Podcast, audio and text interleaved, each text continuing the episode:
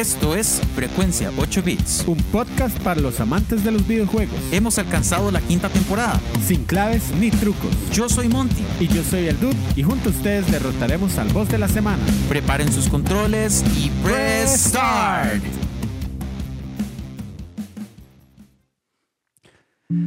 Sean bienvenidos a un episodio de Frecuencia 8 Bits, un lunes después de Semana Santa, donde la gente espero que esté regresando, disfrutando de esas presas que tal vez lunes 10 de abril les toca encontrarse ahí el regreso. Espero que si están escuchando el programa estén pasándola bien, supongo, pues, le estén pasando bien de regreso o que se hayan decidido quedar en el área metropolitana o que nos estén escuchando en otro país, pues aquí en Costa Rica los días finales de Semana Santa se vuelven súper pesados en lo que es presas. De regreso, todo el mundo anda vacacionando y todo el mundo lo anda pasando bien.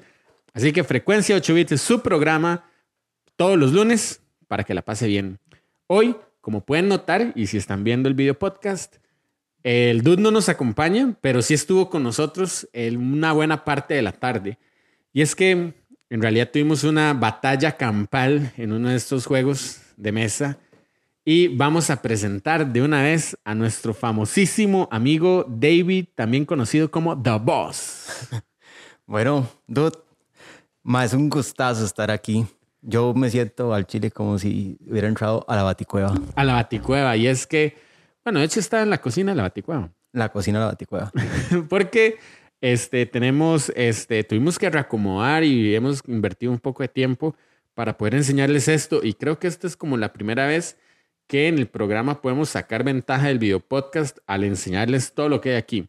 Y es que el episodio de hoy va a estar eh, amenizado por este, esta cantidad de juegos de mesa que ustedes están viendo acá, sumamente chiva, interesante, con unas figuras, con cosas, con detalles, con, con ese olor a plástico que hemos mencionado, a plastiquito nuevo, ¿verdad? Olor a, dinero mal gastado. Eh, exactamente, olor a dinero mal gastado. Pero al final es chiva poderse sentar a jugar con los compas. sí, sí, sí. De hecho, es una de las ventajas de los juegos, pero ya, ya vamos a llegar a eso. Y es que una de las cosas que tal vez algunos no conocen, pero lo vamos a contar aquí en la habla de papaya, es que quizás, eh, ahora le mencionaba, eh, David y yo fuimos compañeros de la U Así como un montón de gente que nos escucha. Yo sé que están Juanda, tal vez Georgie, ¿verdad? Hay algunos.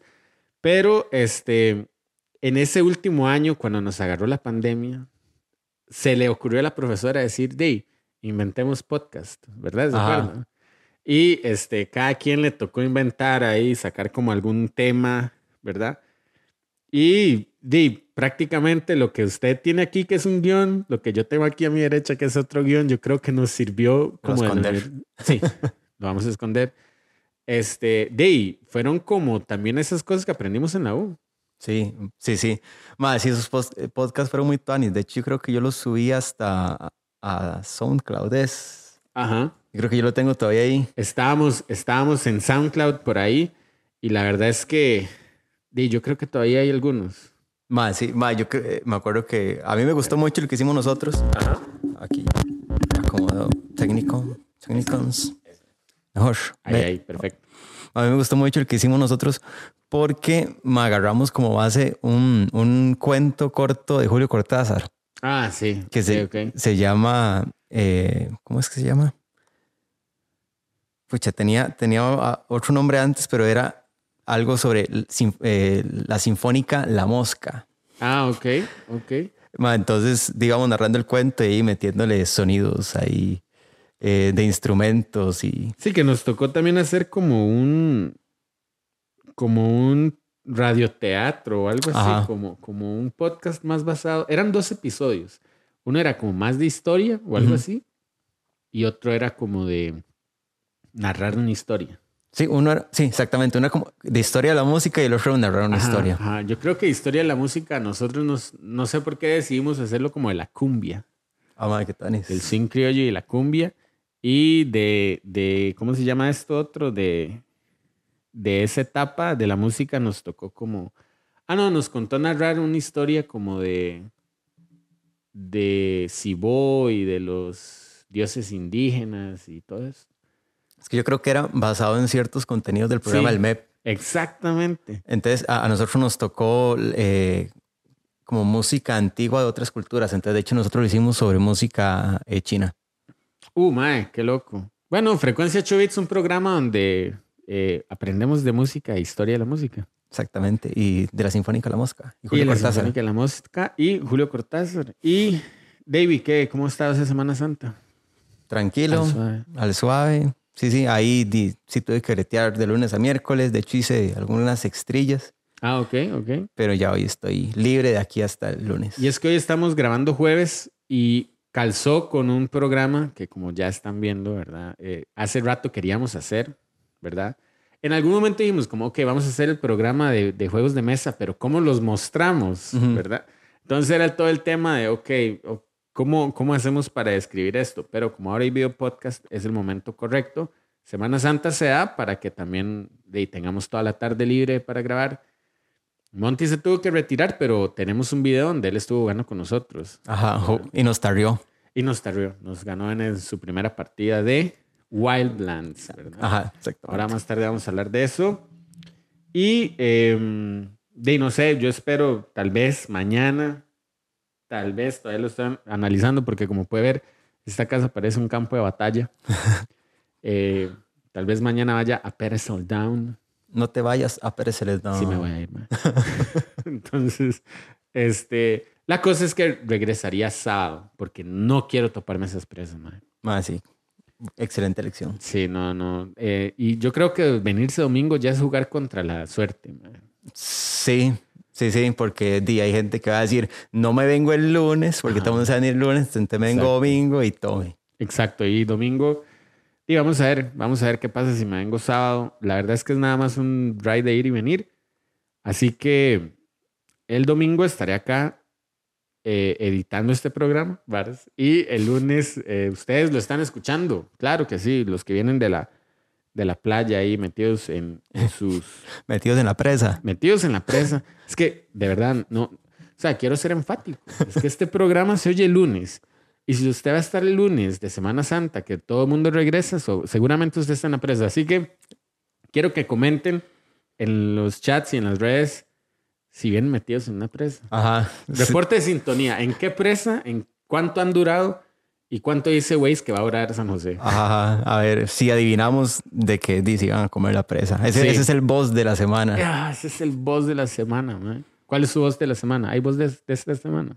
Mae, bueno, ahora le conté un poco. No es como voz de esta semana, es como un voz recurrente casi que desde que inició el año, mae, el voz, mi voz últimamente es el tipo de cambio del dólar. El tipo de cambio. Cuando ganamos en dólares.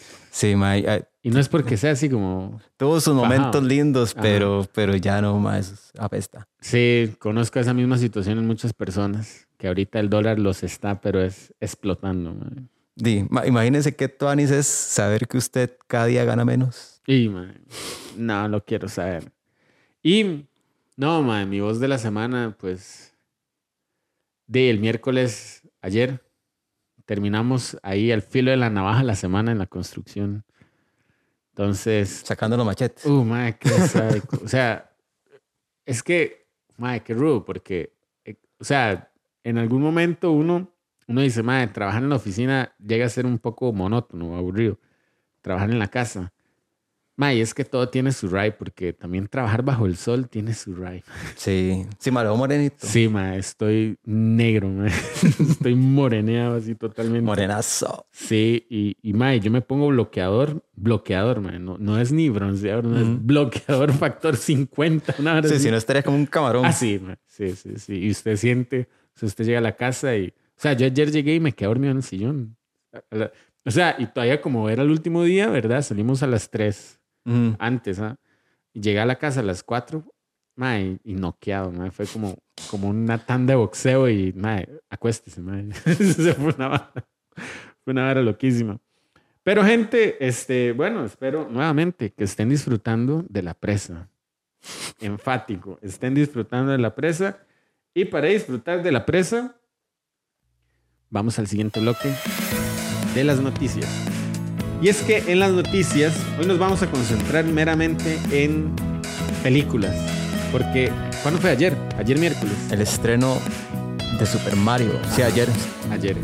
Y este, de hecho en el chat, ahí en las redes de Frecuencia 8 Bits, hemos tenido mucho movimiento de gente que ya fue. El Monty fue ayer, de hecho, en el estreno. Fue tarde. Fiebrazo. Eh, Piedrazo. ¿Usted ya fue? No. Mano, No. Bueno, y es que hay como tres películas que yo tengo pendientes de ir a ver. Eh, bueno, que yo creo que ya no está The Whale de Brendan Fraser, con la que ganó Oscar. Sí, que tal vez como en el Magali. Puede ser. Eh, John Wick. 4. Ese siento que me va a agarrar muy tarde ir a ver. Y este, Mario. La película de Mario. Con... Ma, ¿le puedo confesar algo? Dígame. No he visto ninguna película de John Wick. ¿De verdad? Eh, no, está bien, man. Y, y no es, o sea, no es porque piense que no me va a gustar, simplemente, más es que fue rarísimo. Yo no sé por qué, o sea, cuando yo me di cuenta que John Wick existía, ya iban como por la película 3. Ajá. Y yo, madre, ¿de dónde diablos salió esta saga? Ajá. Y entonces, di, como tengo que ponerme al corte, por eso es que estaba ahí como posponiéndolo, pero sí, seguro, eh, eventualmente me pondré al día. Ma, es que yo entiendo cuando, cuando, cuando hay una saga en proceso, a uno le cuesta más. Porque, todo el mundo de ustedes lo saben, yo con las películas de Marvel no lo he podido. Y creo que no lo voy a lograr nunca. O sea, porque cada vez van metiendo más varas y más varas y. Ey, no sé. Muy mal. Muy mal, yo lo sé. Pero, hey, algún día. La cosa es que la crítica de Super Mario Bros. la película este, ha sido muy mixta, por así decirlo. Ha sido una crítica mixta. Por supuesto, este, los fans están muy felices con lo que ha sucedido con la, película de Mario, pero los críticos no tanto. Entonces empieza el debate si realmente vale la pena ir a verla. ¿Vale la pena ir a ver la película? Exacto. Entonces, aparentemente algunos los consigue con- sorprender, pero es una película de animación eh, ligera. Entonces, sí, tampoco es como para ponerse muy, eh, digamos, estrictos con una película que... Más, más que es la película de Super Mario, o sea, le tiene que gustar a los fans. Usted no va a, ver la película de Super Mario ma, pensando que es eh, cine independiente. Ajá. Entonces, me imagino que hay gente que tal vez hay que el guion, que, que agujeros de guion, que, que, que si la trama sorprende, pero ma, yo, yo al menos no voy con esa expectativa de la película. Yo voy como fan a divertirme. Es que eso es curioso porque realmente mucha gente que ha tenido la oportunidad de verla es eh, precisamente yo he visto que va con su familia, como lo decía la vez pasada, va con sus hijos y tal vez ya no es como una cuestión de que solo la disfrutan los niños o solo la disfrutan los adultos, sino que es como una fiesta para ambos, por así decirlo. Entonces, bueno, hay crítica mixta, pero definitivamente la recomendación que tal vez incluso el Dude nos va a estar comentando por ahí más adelante, Monty, es ir a verla. Hay Ajá. muchos easter eggs, hay muchas cuestiones de detalle que hay que ir a ver. Otra de las noticias es que Capcom ya está preparando también una película de Street Fighter. Ajá. Entonces, este, estamos viendo cómo los estudios realmente están poniendo de su parte para traer nuevas películas de sagas de videojuegos porque al parecer se está volviendo muy rentable. Ma, perdón, ¿y yo si era película animada o live action? Ya lo vamos a buscar porque ¿cuál cree usted que sería una buena apuesta? ¿Animada o live action? O sea, yo creo que la mejor apuesta sería una película animada. Pero, o sea, sería muy cool ver un live action de Street Fighter, Street Fighter bien hecho. O sea, con, con- con buenos efectos, con buenos eh, actores. Pero, si al final se van a jalar un, un Dragon Ball Evolution, di, mejor la hacen animada legalmente. Sí. Y es que, eh, sí, de hecho, la película de Dragon Ball Evolution. ¿Usted la vio? ¿Usted fue al cine a verla? No, no, la vi, no, no. La vi en la casa. La vi en la casa, por dicha. No me salió caro, pero, pero no más, nada. Dice que eh, se anuncia que habrá adaptación de la marca de la productora de cine Legendary, que es gente que llevó al cine como Doom y Interstellar. Entonces dicen que ellos van a estar llevando a la pantalla grande otra vez Street Fighter. Dice que lo que antes era un rumor, un rumor, ahora se ha convertido en una realidad gracias a una confirmación oficial desde la propia cuenta oficial de estas eh, de la saga Street Fighter. Dice que la película será live action. Y Entonces ahí le confirmamos. Y mata, miedo. Sí, es difícil. eh, y más cuando tienen que ver con, con temas de videojuegos, hacer una película live action. se les otro tema para terminar de hablar de películas es que viene una película de Minecraft protagonizada por Jason Momoa. Qué lo que era. Qué loco. Yo no me imagino qué querrá, o sea, cuál será, no sé, no sé, no tengo ni idea qué será. Esta sí tiene que ser tal vez, este, dirigir, vamos a ver qué es lo que dice, porque no me imagino una película de Minecraft con Jason Momoa como, como personaje en live action. digamos. Sí, más que. Di, o sea, yo conocí a, James, a Jason Momoa por eh, Game of Thrones. Ajá, que El ma era Khal Drogo. Ajá, sí, cor- correcto. Y di, en, es- en- al menos en esa serie, yo siento que el personaje es, di, bas- di, es serio. La serie es oscura hasta cierto punto. Ajá. Eh, mae, pero di, de ahí en adelante, yo, di, por ejemplo, el Aquaman del ma es bastante como cómico. Sí, Entonces di, yo siento que al rato el mae le, le- le cuadra o se siente más cómodo haciendo papeles cómicos que yo siento que si va a participar en Minecraft tiene que tirar por ahí. sí, sí, tienen que tirar por ahí. Bueno, no especifica mucho, pero sí, casi que podría apostar que tiene que ser animada. Sí, sí. Sí, me imagino que nada más va a ser actor de doblaje. Sí, sí, va a ser actor de doblaje. Eh, pero bueno, eh, de doblaje, no de...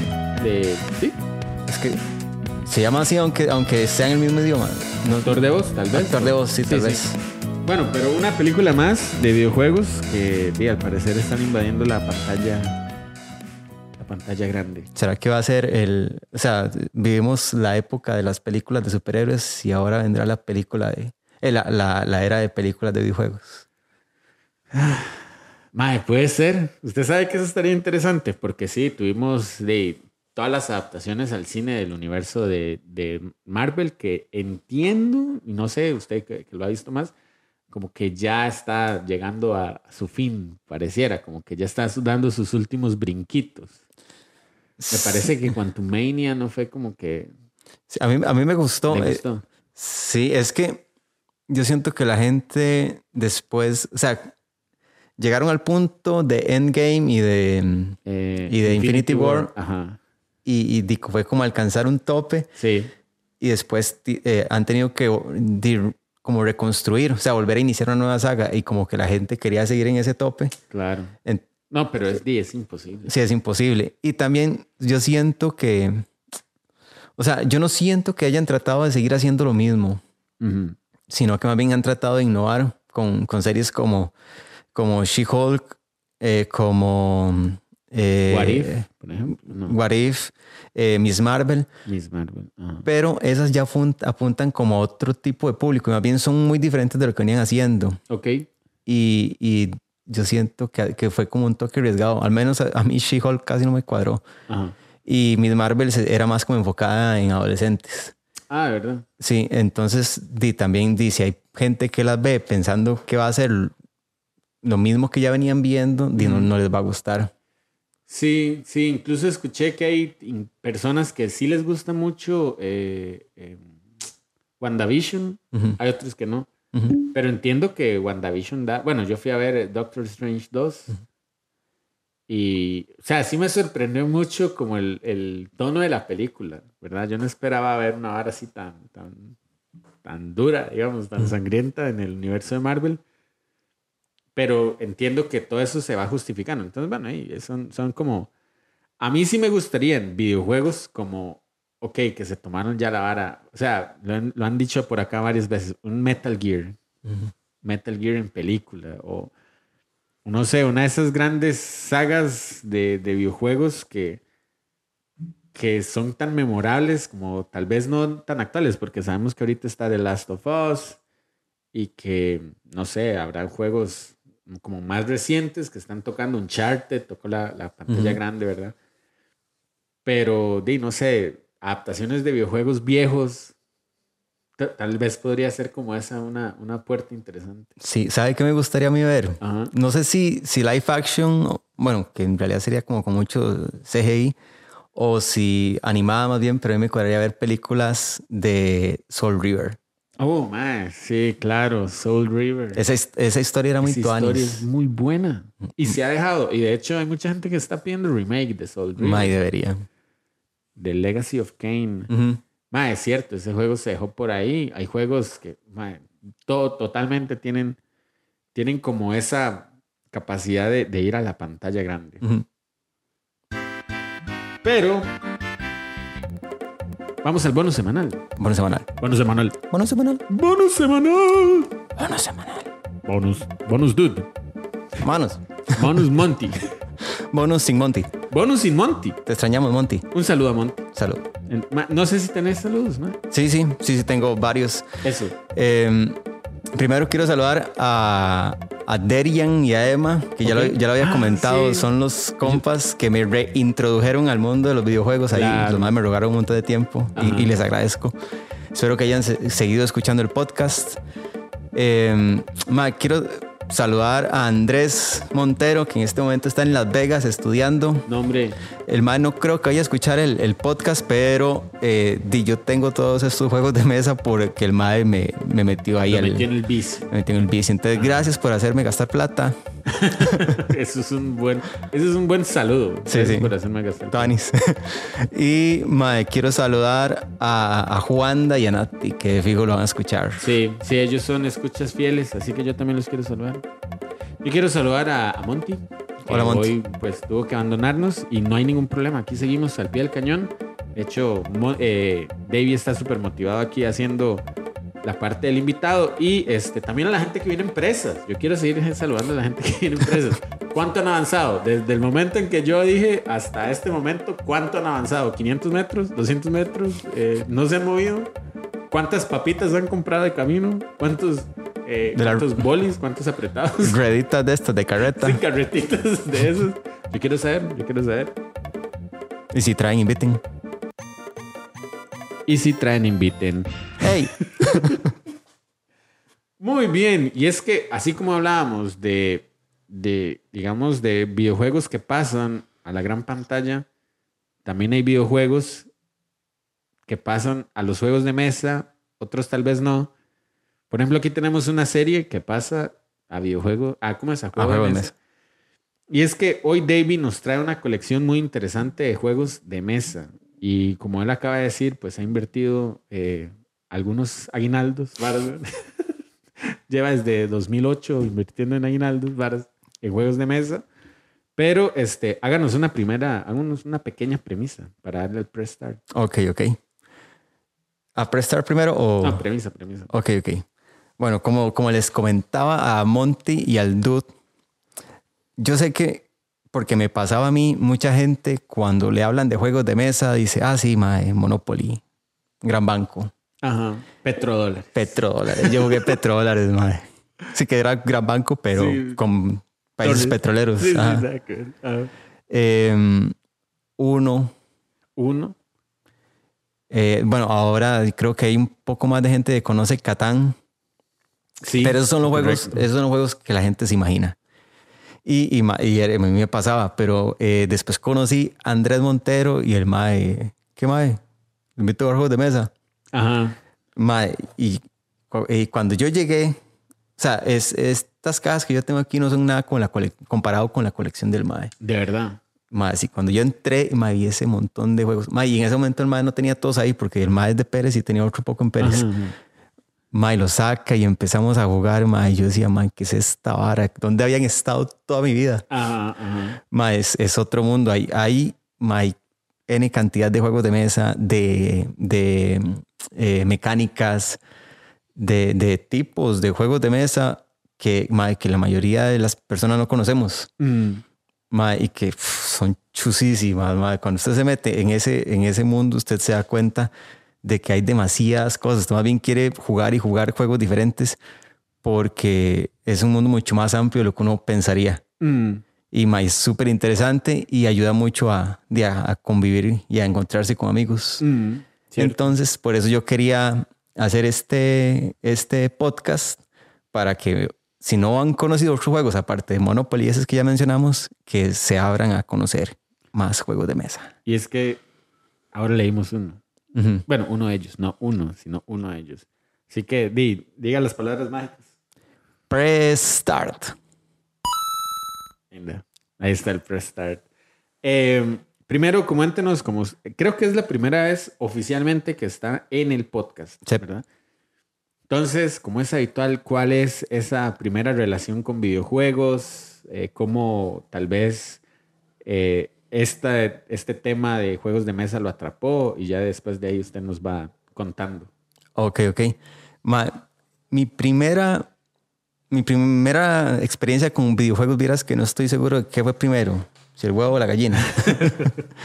Ma, yo tengo como dos ideas, eh, do- dos imágenes. Una es que me regalaron un poli cuando estaba chiquitillo. Clásico, Tenía sí. como 6, 7 años, creo, 8 lo mucho. Ma, el Polystation ahí con Super Mario, con el juego este de las Olimpiadas, Ajá. con Duck Hunt. Qué bueno, sí. Eh, y uno de fútbol y no me acuerdo si, si tenía más juegos, pero creo que en era el Tetris. poli. El poli. Sí, sí, el poli trae una pistola también. Yo tuve Ajá. poli, en algún momento lo comentamos. Ma, sí, eso. Y otra hora que me acuerdo, ma, la verdad es que mi, mi tía favorita es, es, es mi tía favorita. Ay, yo creo que no va a escuchar el podcast. Igual un saludo a la tía favorita. he de confesar que 10, o sea, ella es muy tanis, pero es, eh, se volvió mi tía favorita porque ma, primero tenía una pulpería. Uh, mae, qué loco. Entonces, imagínese, usted iba y le regalaban varas. Claro que sí, mae. Ahí ya me tenía comprado. Ajá. Y mis primos tenían un play. Ah, sí, mae. Y ma, yo no sé si a los males cuadrado o no, pero yo sé que a mí me prestaban el play. Ajá. Ma, y ahí jugué Crash.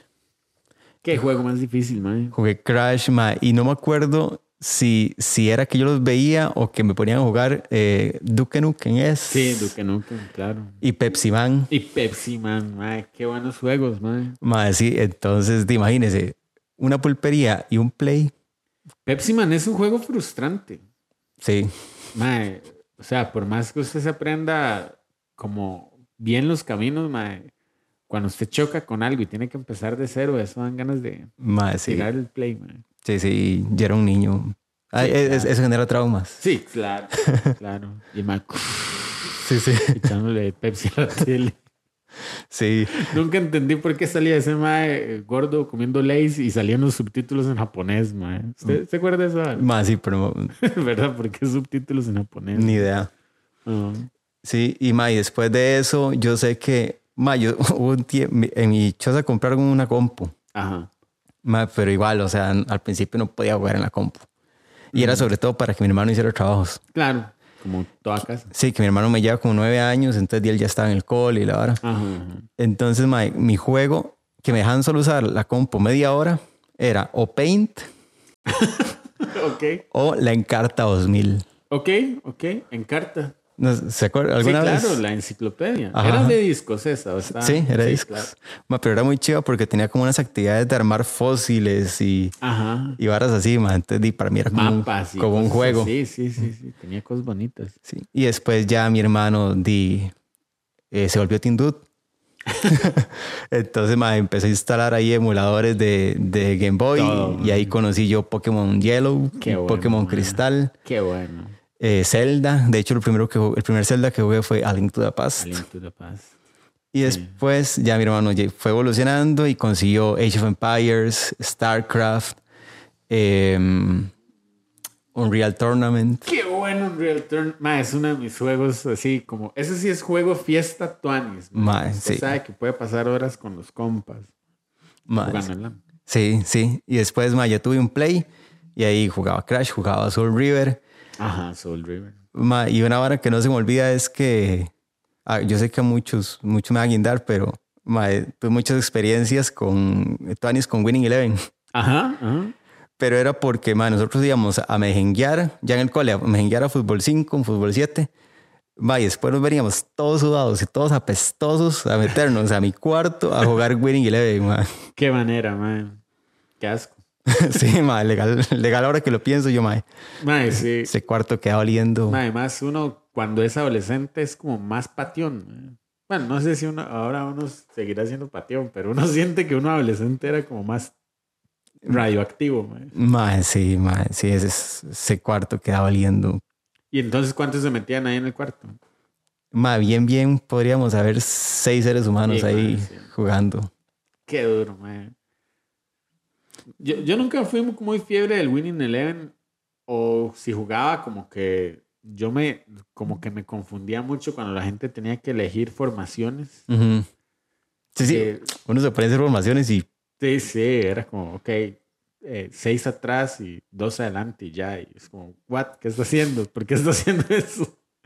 Pero, mae, sí había gente, recuerdo, muy fiebre, mae, muy buena también de, Winning Eleven, que en algún punto también yo siento que FIFA como que le pasó por encima, digamos. Sí, se, se- ahí quedó. Pero, mae, Winning Eleven, ¿tuvo la liga tica usted? No. Más sí, Claro que sí. el chino. El chino. mae, bueno, y entonces, ¿cómo pasa a esto? Mae, dicen en...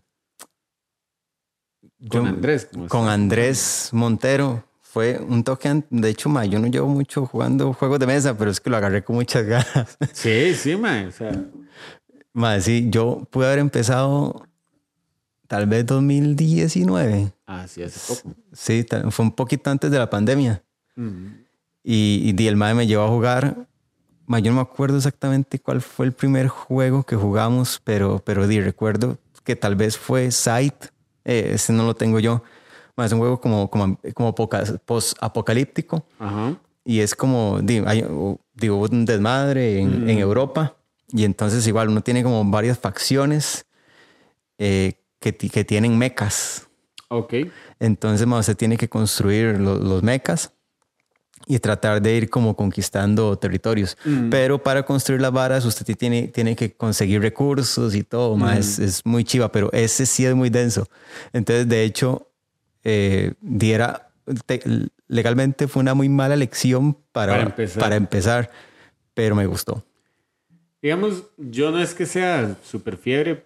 Si ahora usted nos preguntaba qué juegos hemos, hemos jugado, ¿verdad? Eh, por supuesto, uno. O sea, todo el mundo ha jugado uno. Eh, Monopoly, uno ha jugado Monopoly. Pero, por ejemplo, yo siempre había querido jugar Club. ¿verdad? Y Club fue que Danito allá, un saludo donde esté Danito, metido en Mongolia, quién sabe en qué lugar, mae. Eh, él antes de irse tenía el club y yo se lo compré. Porque dije, "Ma, yo quiero jugar club. Ma, y pasó días y, y hasta que encontré un grupo de gente que quiso jugar el club. Eh, y sí he visto como ciertos juegos, pero es que hay como distintos tipos, ¿verdad? Entonces, pues ahí tengo uno que se llama Sequence, que es como de cartas. Tengo un, un- también un estuchecito de fichas de póker. Y, y tengo uno que se llama Blockbuster, que me lo encontré en una de esas tiendas de outlet, Ajá. que es bueno, es bueno, hay que saber mucho de películas, para la gente que le gusta pel- películas, pero al final hay como categorías. Ujú. Entonces, bueno, si, quiere- si gusta, seguimos con su, su, su plan, porque no quiero spoilear nada. Ok, ok, lléguele, lléguele. Eh, bueno, ahora que mencionábamos un poco la- las dificultades, o sea, eh, parte de tener varios juegos de mesa es eso. Eh, hay juegos de diferentes dificultades y entonces, o sea, la, la idea de esto es, es poder jugar con, con diferentes tipos de personas. Personas de que tal vez es la primera vez que juegan o personas Ajá. que ya tienen juegos de mesa Claro. Eh, pero tal vez no tienen tan complejos, entonces, pero usted les puede subir un poquito ahí lo- el grado de dificultad, o gente que ya es muy jugona, entonces de usted les entra hardcore Ajá. con un juego difícil. Ajá. Este que, que jugamos nosotros ahora es como un término medio. Término medio. Sí, sí. Sí, ok. Ok, ok. Sí, sí, pero bueno, entrando ya como en tipos específicamente, aquí yo me traje un foray para acordarme. Dele, dele. Adelante. Hay, hay como dos tipos eh, un poco más generales que, que son los Ameritrash y los Eurogame. Ameritrash y Eurogame. Ajá. Ok, ok, esto es muy nuevo para mí. Ajá, sí. Pero eso sí, eh, hay que hacer la salvedad de que creo que, que en juegos de mesa y en general en la vida pasa, a- al final de cuentas todas esas- estas categorías se van diluyendo y se van Ajá. mezclando. Entonces no termina siendo como 100% puro Ameritrash, 100% Ajá. Eurogame. Pero básicamente un Ameritrash es un juego que se preocupa mucho por la temática, que no tiene tal vez como reglas tan, tan, tan complicadas y que tiene mucho azar. Ok, mucho azar, reglas sencillas. Más o menos. ¿Y qué fue lo otro? y, y que la temática es muy, muy importante. La temática es muy importante. Ok, ok, eso está muy interesante. Entonces, bueno, aquí yo, eh, según esas categorías, tal vez puedo intentar dar unos ejemplos. Si hay alguien que sepa más, si me equivoqué, di sorry. Ok, Pero, por ejemplo, los juegos que son más así como Dungeons and Dragons, Ajá. son como medio Ameritrash porque eh, y al final se basa mucho en el azar. Usted tiene que estar tirando dados para, Ujú. para que las varas sucedan. Y la, la historia bailando el juego. O sea, Ah, ok, el tema y la historia son prá- prácticamente lo predominante. Mm. Entonces, eso sería un Ameritrash. Ameritrash es un poco despectivo, o sea, Sí, sí, yo me hubiera imaginado como cuando usted dijo eso, yo, ok, sí, ahí tienen que ir seguro los Monopoly o los Club, que son como juegos muy de tienda ahí de, de la tienda Universo, ¿vale? que usted consigue y que va y que se lo lleva, pero no sé si eso no tiene nada, si, eso tiene algo que ver. sí, yo me imagino que como un Monopoly sería Ameritrash, pero, Ajá. pero digamos, no necesariamente tiene que ser así como, como solo ese tipo de juegos. Pueden ser incluso más tuanis, ligeramente más complicados, con Ujú. historias más tuanis, pero sí tienen mucho ese componente de azar. Entonces, por eso es ese término despectivo que, eh, de que la gente que le gustaba de los juegos más estratégicos empezó a utilizar. Sí, sí, por el tema de lanzar los dados. Ajá, exact- por el azar, exactamente. Que ahí vienen los Eurogame, Ok. que los Eurogame casi no tienen azar. Eh, generalmente ni siquiera usan dados. Eh, tienen reglas bastante complejas y eh, lo más importante es la mecánica, Ok. no tanto la temática. La O mecánica. sea, se, le- se les pone una temática de- para hacerle la vara más llamativa, para que tenga cierto sentido, Mm. pero lo más importante son las mecánicas. Entonces, por ejemplo, este que tengo aquí es un Eurogame. Tal vez no el más puro de los Eurogame, pero, pero sí es un Eurogame y generalmente los Eurogame tienen esto que se ve aquí alrededor, son numeritos y eso es el- un contador de puntos. Entonces, generalmente tienen esto para ir sumando puntos, que los puntos se hacen de un montón de formas diferentes. Este juego se llama Blood Rage. Ajá. Es, sí, se llama Blood Rage. Aquí ve- tiene unas miniaturas muy chivas. Aquí, bueno, tal vez ahora las podemos acercar. Y bueno, tal, tal vez ahorita explico un poquito más de qué va este ok, juego. ok, sí, porque se ve muy interesante. Allá dice Jotun, Jotunheim. Ajá. Ajá, ajá. Ok, Sí, sí. Sí, ahora les cuento un poquito más. ok, ok, adelante. Ok, entonces, como le digo, esas son las categorías más grandes, pero de incluso hay, eh, creo, creo que una categoría que se llama como, ¿cómo era? No, bueno, no recuerdo el nombre exacto, pero hay una categoría, eh, Eurotrash, Eurotrash. que es como mezcla de los dos. Pero di- Mucho azar y mucha mecánica, tal vez, o algo así. Exactamente, ajá. Ok, exactamente. muy interesante. Eh, bueno, y aparte de eso, hay diferentes juegos. Por ejemplo, hay juegos que se llaman de colocación de trabajadores. Bueno, yo me dejé unos en la casa porque la verdad es que di- traía demasiadas cosas. Usted, Sí, ahí el dos me vio llegar con dos bolsas enormes. Un- Una vagoneta ahí venía el- Ajá. montado en un, en un tándem. Sí, sí, tuve que, que pedir ahí un, una mudanza, un Sí, flete. sí, sí, una mudanza, un camión de tres toneladas. Bueno, adelante. pues, no. No, no, Está bien. no me interrumpe. Eh, Está bien, ma, Es, es la emoción de ver tantos juegos en una vagoneta. Sí, sí. Eh, ma- ah, bueno, perdón. Hay unos de colocación de trabajadores que es básicamente usted tiene unos muñequitos que se llaman meeples. Meeples. Que según entiendo es como la, una contracción ahí para mini people. Ajá, mini people. Claro. Entonces, eh, usted pone esos meeples eh, en ciertas áreas y en esas áreas eh, hacen diferentes acciones o recogen diferentes materiales y eso da los puntos. Entonces, esos juegos se basan más, básicamente en que su estrategia es dónde colocar cada, cada bichito. Ajá, ok. Entonces, es colocación de trabajadores. Hay uno que se llama engine building o construcción de motores y es que usted eh, tiene que ir como mejorando, optimizando sus acciones para cada vez hacer más puntos. Ese que está por allá, Splendor, Ajá. eh, es un, eh, ¿cómo es? Un, un- un juego de construcción de motores. ¿Por qué? Porque este se trata de que somos joyeros. En, en una época hay un toque medieval, diría yo, renacentista. Entonces, la idea es que usted primero para, usted tiene ciertas fichas de, de gemas. Mm, Entonces, usted para conseguir eh, determinadas cartas, que las cartas son las que dan puntos, tiene que ir gastando eh, esas, esas gemas. Y usted solo puede agarrar cierta cantidad de gemas por turno. Entonces, ya cuando usted puede comprar las cartas, esas cartas sirven también como gemas, pero no se gastan. La- Ok. la- las, las fichitas sí se gastan, las cartas no.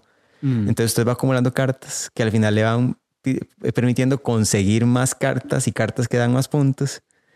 Ok, sí, como que se van estaqueando ahí una encima de otra. Exactamente, entonces es eso, usted cada vez puede ir consiguiendo mejores cartas, puede ir haciendo mejores acciones y, y- y al final ganar el juego. Entonces Claro. de eso se tratan estos juegos de, de engine building. Eh, sí, Sí. O, o construcción de motores, sí.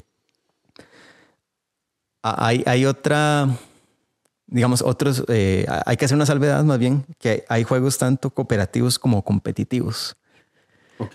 Entonces, de los competitivos es solo hay un ganador. Démonos por la madre como este Wildlands Sí, que jugamos. como, eh, Wildlands. Ajá, Wildlands.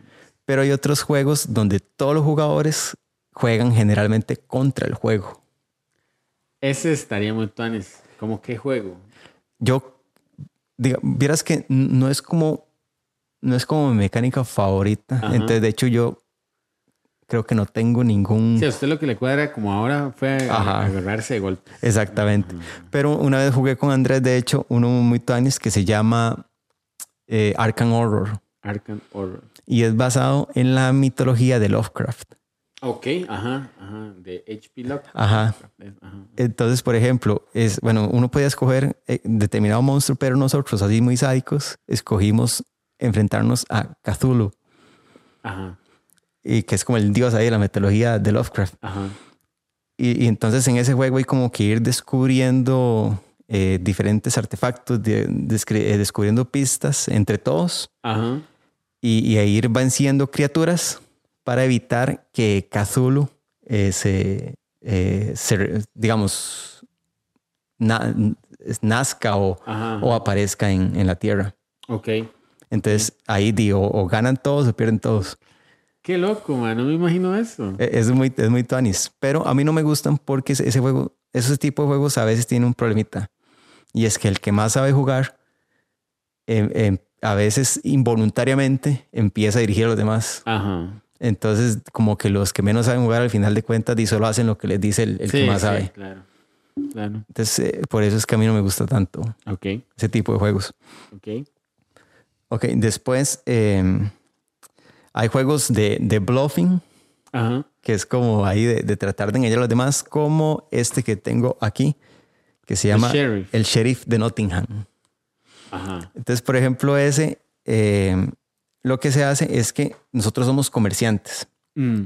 pero, una, pero digamos, también una persona va a ser el Sheriff de Nottingham. Nada más que el sheriff se- nos lo vamos turnando todos. O sea, todos somos, vamos a ser el, el- el sheriff de Nottingham al menos creo que dos o tres veces. Y los demás en, es- en ese momento tienen que tratar de ingresar mercancías a Nottingham. Ajá. Porque, eh, como le decía, nosotros somos eh, mercaderes. Pero hay ciertas restricciones. O sea, usted, hay mercancías, por ejemplo, queso, eh, eh, pan, manzanas y gallinas. Entonces, por ejemplo, usted solo puede meter un tipo a la vez. Eh, y el, el juego trae unos saquitos y, y usted mete las cartitas en los, en los sacos y usted le dice al sheriff, eh, bueno, yo traigo cuatro, cuatro quesos.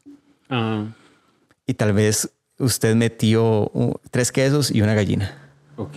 O peor aún, hay mercancías ilegales, Ok. como seda, aceite, eh, ballestas. Ok.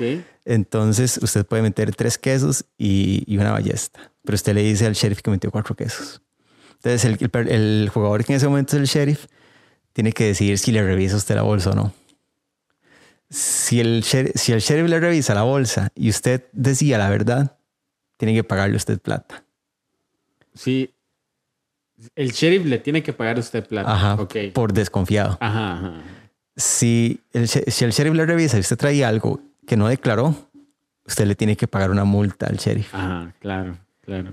Y el sheriff puede decir, no, no le voy a revisar nada porque no me la quiero jugar. Entonces usted tiene que jugar con eso de, eh, ¿qué? ¿Me va a revisar? Ah, usted verá si me revisa. Incluso ya si usted ve que el sheriff lo, lo va a revisar, usted le dice, y si le doy plata para que no me revise, así todo, ajá. todo gobierno nacional. Todo Eh, aduanero. Exactamente. Entonces es eso de bluff, como tratar de Sí, engañar a claro. los otros. También tengo uno que se llama eh, Avalon, la resistencia, que es basado en el mito del rey Arturo. Ajá.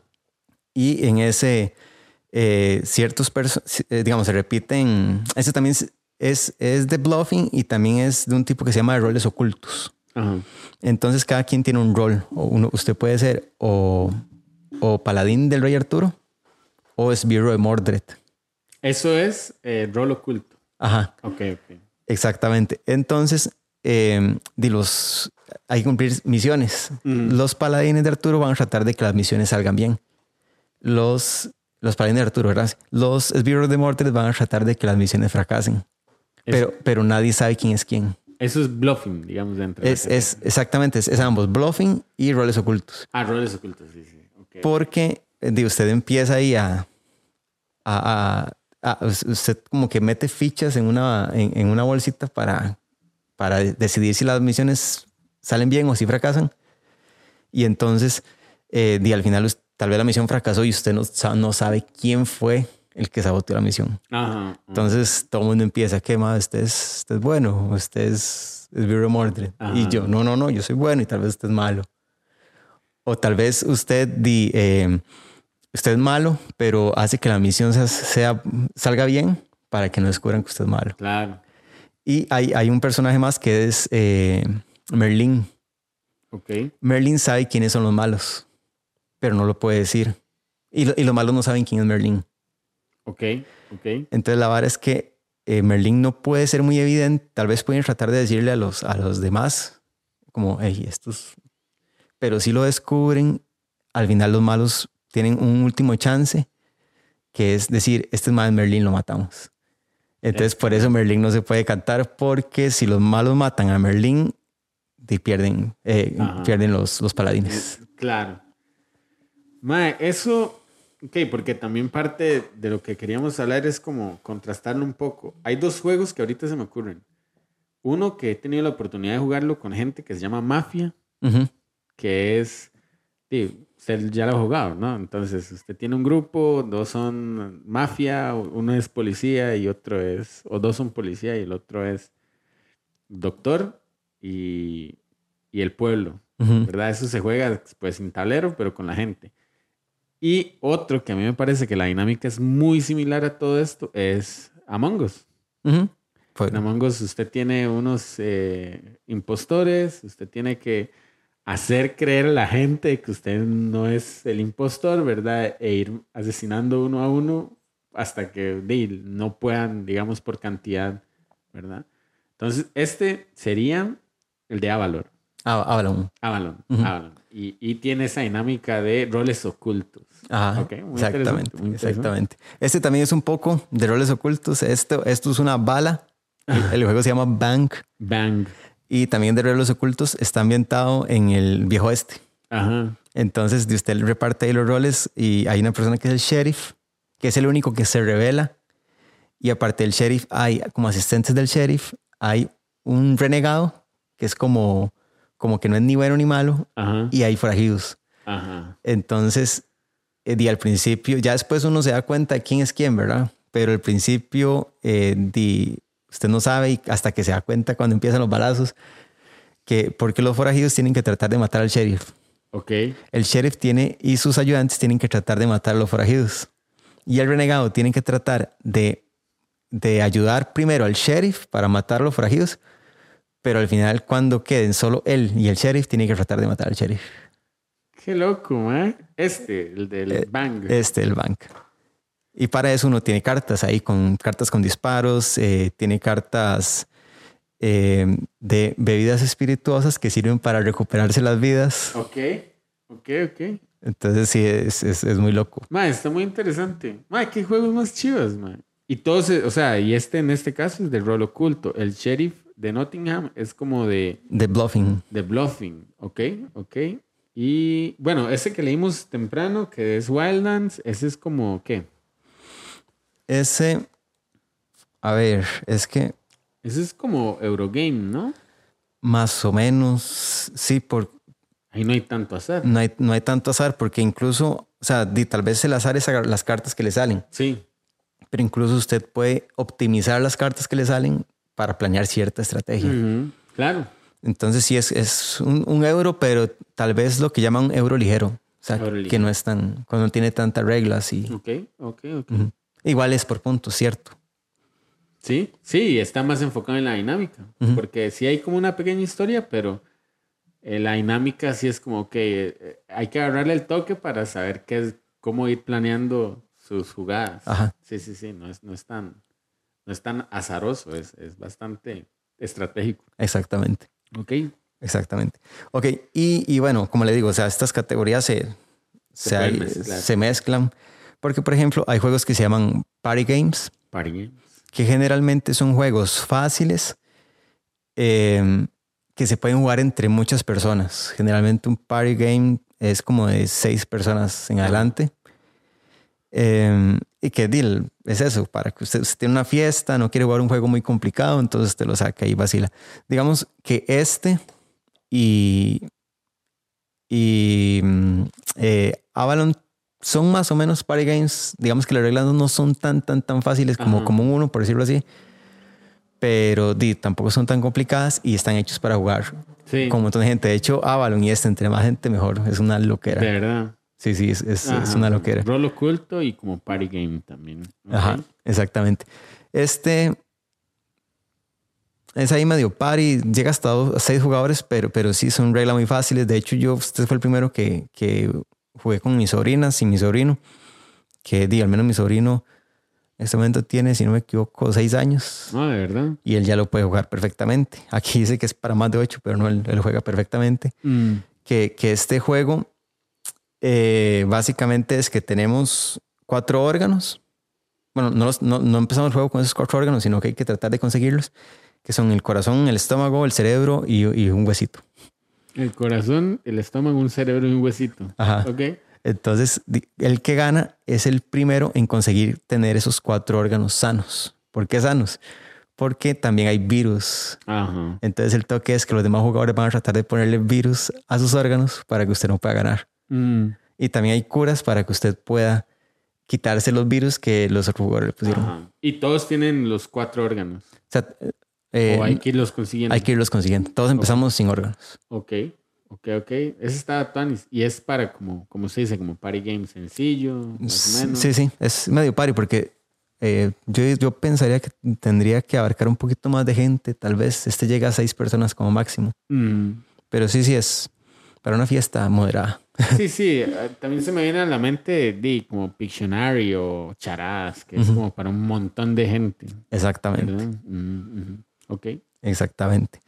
Hay otro tipo que se llama filler, que, eh, bueno, hay pares que son ahí medio filler, pero un filler es sobre todo un juego que se juega rápido, porque la idea es cuando usted no tiene mucho tiempo de jugar, entonces saca el jueguito, lo explica rápido y vámonos. Ajá. Entonces, es por eso, co- como de relleno. Como de relleno.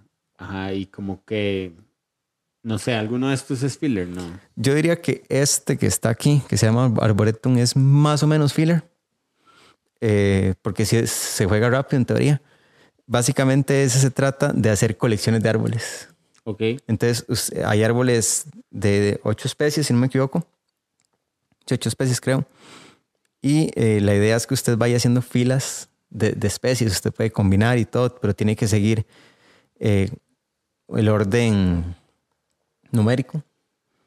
Pero usted puede combinar diferentes tipos de, de- de árboles, y, pero de- de- dependiendo de las combinaciones que usted hace da diferentes puntos. Mm. Y tiene un toque muy tuanis y es que usted, digamos, usted puede hacer su colección de árboles así súper tuanis, pero usted tiene que dejarse una carta mínimo de, esas, de las especies que usó en su mano Ok. para poder puntuar. Pero si usted no es la persona con, esa, con la carta más alta de esa especie en su mano al final del juego, Se la da otra persona. otra, eh, eh, digamos, pierde el derecho a puntuar. O sea, por poner un ejemplo, usted llega y hace un, un arboretum ahí, tuanis, de, de X especie. Digamos, ahí viene, creo que, de, de un roble. Y usted tiene el número 6 de ese roble. Pero otra persona que usted dijo, ah, este man está haciendo un roble, ¿verdad? Entonces me voy a dejar- y le sale el 7 del roble. Entonces se lo deja Ajá. y usted, pa, eh, al final del juego dice, tome, tengo el 6 del roble y otro dice, no, yo tengo el 7. Entonces la otra persona puede que ni siquiera tenga robles Y Pero- lo bloqueó. y lo bloqueó. Entonces no es que sea sus puntos, pero no dejó que usted hiciera puntos. mae, Entonces así sí, a lo mala nota. Sí, sí, lo mató. Sí, sí, lo bloqueó totalmente. Aunque no se gane los puntos. Exactamente. Es, es así para hacer mala nota nada más. Ajá, ajá. Eso está interesante también. Ok. ok, Sí, ok. entonces yo siento que es como más filler.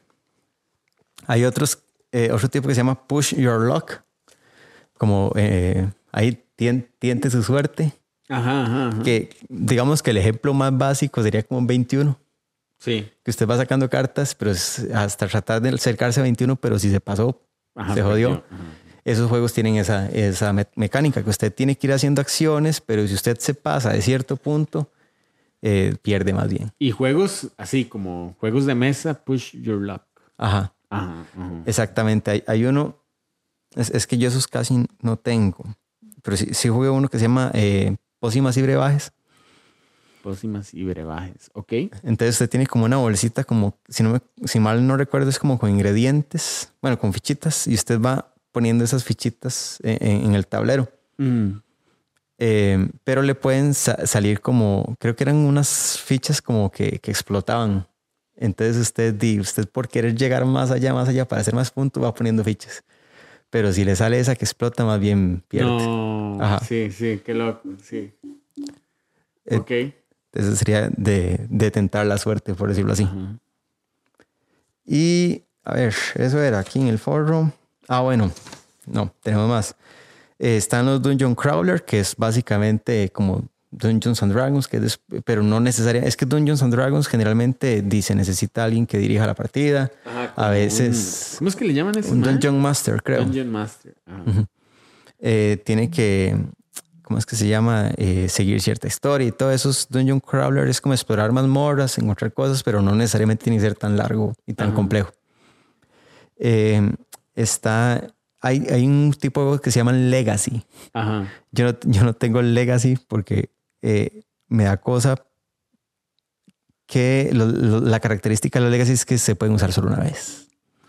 ¿Cómo? Ajá. Es que... Solo eh, se pueden usar una vez. exactamente. What? Porque son juegos que tienen una historia. De verdad. Entonces usted en el tablero va descubriendo cosas. O sea, los tableros tienen cosas ocultas. Ajá. O las historias, digamos, tal vez usted hace algo y usted va y busca en un libro, ok, como hice esto, pasó esto. Ajá. Y usted incluso tiene que pegarles, pegar postales en el tablero, arrancar No. cosas, rom- ¿En romper serio? cosas. Entonces solo los puedo hacer una vez. No, Mike, qué rudo. Entonces yo no tengo ninguno porque la verdad es que no son baratos. Y digo, "Ma, para poder usarlos solo una vez. Solo una vez. O sea, es, es como si un, di, hasta cierto punto un juego de mesa va por ahí, eh, un, videojuego es por ahí, porque di, o sea, usted Sí, usted gana la historia y. y ya lo y puede ya. jugar otra vez, pero legalmente usted ya sabe qué va a pasar. Sí, sí, claro. Mae, sí, y la- el asunto es que con un juego de mesa, si usted lo raya o si usted le quita algo, y hasta la calidad, o sea, no sé, como que uno quiere, por ejemplo, e- este que estamos viendo o, o Wildlands, que con el que estuvimos jugando, ma, usted trata de, de chinear sus piezas, de que no les pase nada, de que sus, su, su deck esté completo, ¿verdad? Pero, ma, qué rajado eso, como que usted sepa que usted va a destruir o que usted le va a dar como muerte a su juego de mesa. Ajá, ajá. Tien- Tienen varas muy tuanis porque generalmente son juegos que usted tiene que reunirse con un grupo y hacer varias sesiones. Entonces es como vivir toda una aventura. Oh, qué loco. es vivir toda una aventura con grupo, ma. entonces es, es muy tuanis, pero sí al final de cuentas el juego queda valiendo nada. Y, ma, o sea, ni siquiera es como que usted pueda decir, tome, ma, le regalo este juego para que usted lo use. No. O sea, el juego queda dañado. Ujú. Y, ma. Entonces sí, por eso yo no tengo ninguno, ma, porque legalmente me da un toque de cosa.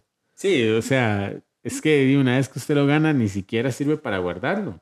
De como O sea, recuerdo. Como recuerdo, si quiere. Sí, Qué interesante, ma. Qué bueno ponerse de acuerdo y comprar uno solo para jugarlo. sí. A veces lo que hace la gente es que lo compran entre varios. Ajá. Entonces di, ya no pega tanto. Y, ma, qué loco. Más sí, sí, sí. Pero di, hay gente que dice que es una experiencia única. De fijo. De fijo, tiene que ser una vara muy rara, ma. Sí, sí, Sí, qué, qué loco, ma. sí, sí. Pero di, no sé si algún día me compraré uno. Y bueno, y si no hay entre frecuencia 8 fans, y un día nos juntamos a mae, sí, un día A jugar Legacies. entre los patrons, estaría Tonis. ¿verdad? Compramos un Legacy y lo grabamos, mae. No sé, para, para- qué loco, mae. Estaría Tonis. inyectado. Bueno, sigue el sandbox. Ok, y sí, eh, Sandbox es un juego. De hecho, bueno, no, no lo traje, igual no me cabían tantos. Es un juego en el que usted puede hacer así una cantidad absurda de, de jugadas. Usted puede hacer un montón de jugadas diferentes. Ok. Y, y, y, o sea, hay muchas formas de hacer puntos. Entonces usted puede jugarlo una vez y dice, ok, hoy mi estrategia va a ser esta. La próxima vez que lo juega, no, hoy voy a hacer este tipo de estrategia. Entonces hay demasiadas formas de hacer puntos. Entonces los hacen muy chivas porque tienen mucha rejuga- rejugabilidad. Usted puede tener X cantidad de estrategias y, y, y un- usted puede ir haciendo algo muy tuanis, pero alguien tener un enfoque diferente y, y ganarle porque su estrategia hasta cierto punto fue mejor o, Mm, o lo que él hacía daba tal vez un poco más de puntos, supo optimizar o planear mejor sus estrategias, claro, son muy claro. Yo tengo uno que se llama, creo yo que es un sandbox que se llama Bitoku, Bitoku. ajá, que está eh, un poco ambientado en Estudio Ghibli, Ok. em, sobre todo en La Princesa Mononoke. Ajá. Entonces, de hecho, sale este el espíritu del bosque, creo que se llama. Entonces, dice, trata de que eh, el espíritu del bosque, creo, bueno, el espíritu Bitoku, de hecho, no, el, el gran espíritu del bosque, los Bitoku son otros, perdón, eh, va, va a morir porque ya cumplió su ciclo. Ajá. Entonces, los espíritus están compitiendo a ver quién va a ser el, el próximo señor del bosque. Qué loco, man. Entonces, tiene todos esos dibujitos, o sea, son totalmente inspirados en, en Ghibli. Ghibli. Mm. En Ghibli y más, pero hay, hay un montón de formas de hacer puntos. Y eh, digamos, usted puede, salen unas libélulas y, y unos bichitos que se llaman kodamas, entonces usted puede hacerlo con los kodamas, con las libélulas, puede conseguir bitokus, puede conseguir otro tipo de espíritus. Hay un montón de formas de hacer puntos. Mm. Entonces dicen juegos muy tuanis porque hay demasiadas formas de jugarlos. Interesante, man. Bitoku. Y juegos sandbox. Sandbox. Ok. Ok, ok. Muy interesante. Seguimos. Seguimos, seguimos. Y, y bueno, eh, también hay juegos eh, de que son incluso solo para dos personas. Por ejemplo, este que está ahí, el, el Onitama, es como un ajedrez. Ok. Nada más que eh, en este, en vez de que cada fichita tenga un movimiento específico, todos, eh, todos se mueven, ah, no, más bien, ninguna tiene un movimiento específico, sino que se tiene cartas.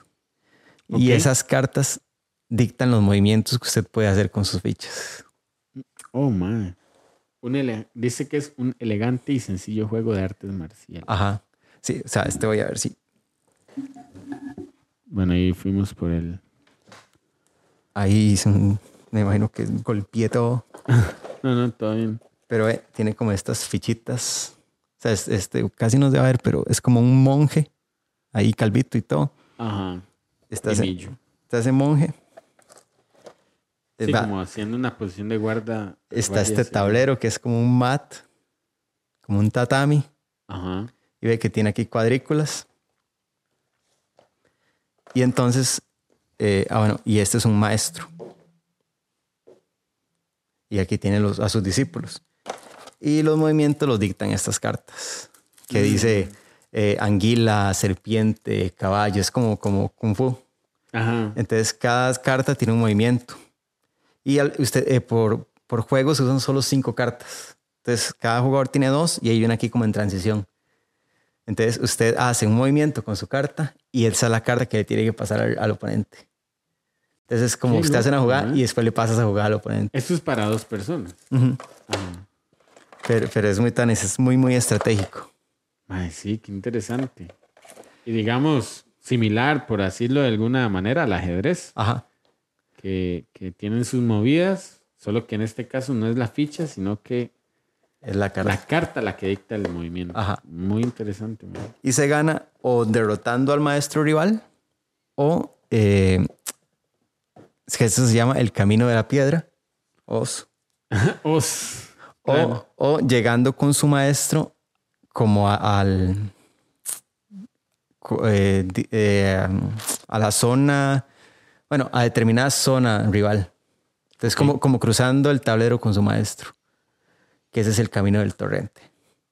Qué loco, man. Y, por ejemplo, aquel que está por allá, que se llama Hive, colmena, también es para dos. Y se trata de que usted tiene varios insectos, entre ellos una abeja. Y se trata de intentar encerrar a los demás insectos, eh, perdón, a, la abeja reina con los demás insectos. Y cada insecto tiene su, su movimiento. Por ejemplo, hay saltamontes, entonces salta fichas. Hay un escarabajo este estercolero que ese se sube sobre las otras fichas. Hay un, un zancudo que el zancudo como que absorbe las habilidades de las otras fichas. Qué loco, man. Entonces, ese se llama colmena. ajá, que es el que está en aquella bolsita. Esta es la versión Pocket. Ajá. Entonces usted en esa bolsita anda todo el juego. Ok. Bueno, tal vez. Ok, no sé, sigamos mejor porque yo le voy a preguntar del de Attack on Titan para que la gente, me imagino que lo está viendo hace rato, pero si no, sigamos con lo que usted trae. Ok, no, no, démosle eso, porque de hecho ya, ya hablé como de los tipos y después, bueno, viene el, el otro tema, pero entonces terminemos como de comentar los juegos que están aquí, que creo que solo me falta, eh, de hecho, el de Attack on Titan, que si ustedes ven aquí está el titán, eh, que es Dyna Fritz, Ajá. Ajá. ajá. que, que fue el, la, la, la titán que se comió a la mamá de Eren, mejor, con, mejor conocida como la titán que se comió a la mamá de Eren, Que también era como. Como la primera esposa de. de, de eh, no, de, ay, se me olvidó, papá, del ¿no? papá de Eren, de se volvió el nombre. Jaeger. Sí, es, se apellido Jäger, eh, pero no me acuerdo el nombre. Ay, man, ¿cómo era? Sí, man, no, no me acuerdo. pero- Sí, yo, yo tampoco. Sí, es la primera esposa. Y que, di- que de hecho era la heredera al, al trono de, Es correcto. de De- ¿Cómo se llama ese lugar? Eh, Fucha, no, no era Marley, era no era. Eh, man, no sé. es Lagunazo, Sí, bueno, sí, no sí, es importa. Lagunazo, claro. Pero sí, eh, y que es la, de hecho la mamá de, de Zeke. Es correcto. Ok, eh, bueno, este juego es, de hecho, es cierto, vale, que, que lo mencionó, es de un tipo que se llama asimétrico. Asimétrico. Ajá. Y, y los asimétricos, en los asimétricos, los jugadores, digamos que tienen eh, roles completamente diferentes. Entonces, por ejemplo, en este caso, un jugador tiene que ser quien usa el titán. Y los otros jugadores van a usar a los héroes, van a usar a Levi, a Mikasa, a Eren, a Armin, Mm, a Sasha. Sí, esto, esto, Ah, esto- Sasha. esto era antes de que mataran a todo el mundo. Sí. Sí, que dicho que no dijo quién. Qué lástima, ma, ya me acordó de eso ahora. Qué fuerte, man. Sí, sí. Entonces se trata. Gaby, ¿Cómo la... Sí. ¿Cómo la odio? ¿Cómo la odio? Sí, sí, sí. Bueno. Oye, ah, no es cierto, este no vio ese capítulo, sí, entonces no lo va a hacer spoiler. Ver. Ok, em, en este juego básicamente, como le digo, es el titán contra los otros jugadores. Ajá. Entonces, si usted controla el titán, tiene que gana de tres formas. Tiene que tratar de matar a un héroe o matar, creo que eran 10 aldeanos o destruir, creo que eran tres cañones, porque uno, aquí no la construí, pero uno construye una torre que simula la muralla Ajá. y entonces usted destruye tres cañones, es como que usted destruyó la muralla. Ajá. Y pasó, digamos. Exactamente. Ajá. Y, y bueno, obviamente el titán tiene sus cartas, los héroes tienen sus cartas, pero para activarlas, todos estos efectos, tienen que tirar dados. Este sí tiene mucho azar, esto es un Ameritrash hecho y derecho. Ajá. ajá. Entonces, yo lo que decía es que lo que le contaba era que los héroes son los que tiran los dados. Y en, en una de las caras de los dados sale la cara del titán. Entonces, si sale la cara del titán, eh, el jugador que usa el titán se lo deja para hacer sus acciones. Ajá. Y, y los otros héroes pueden usar las, los demás dados, eh, las demás caras para, para hacer otras cosas.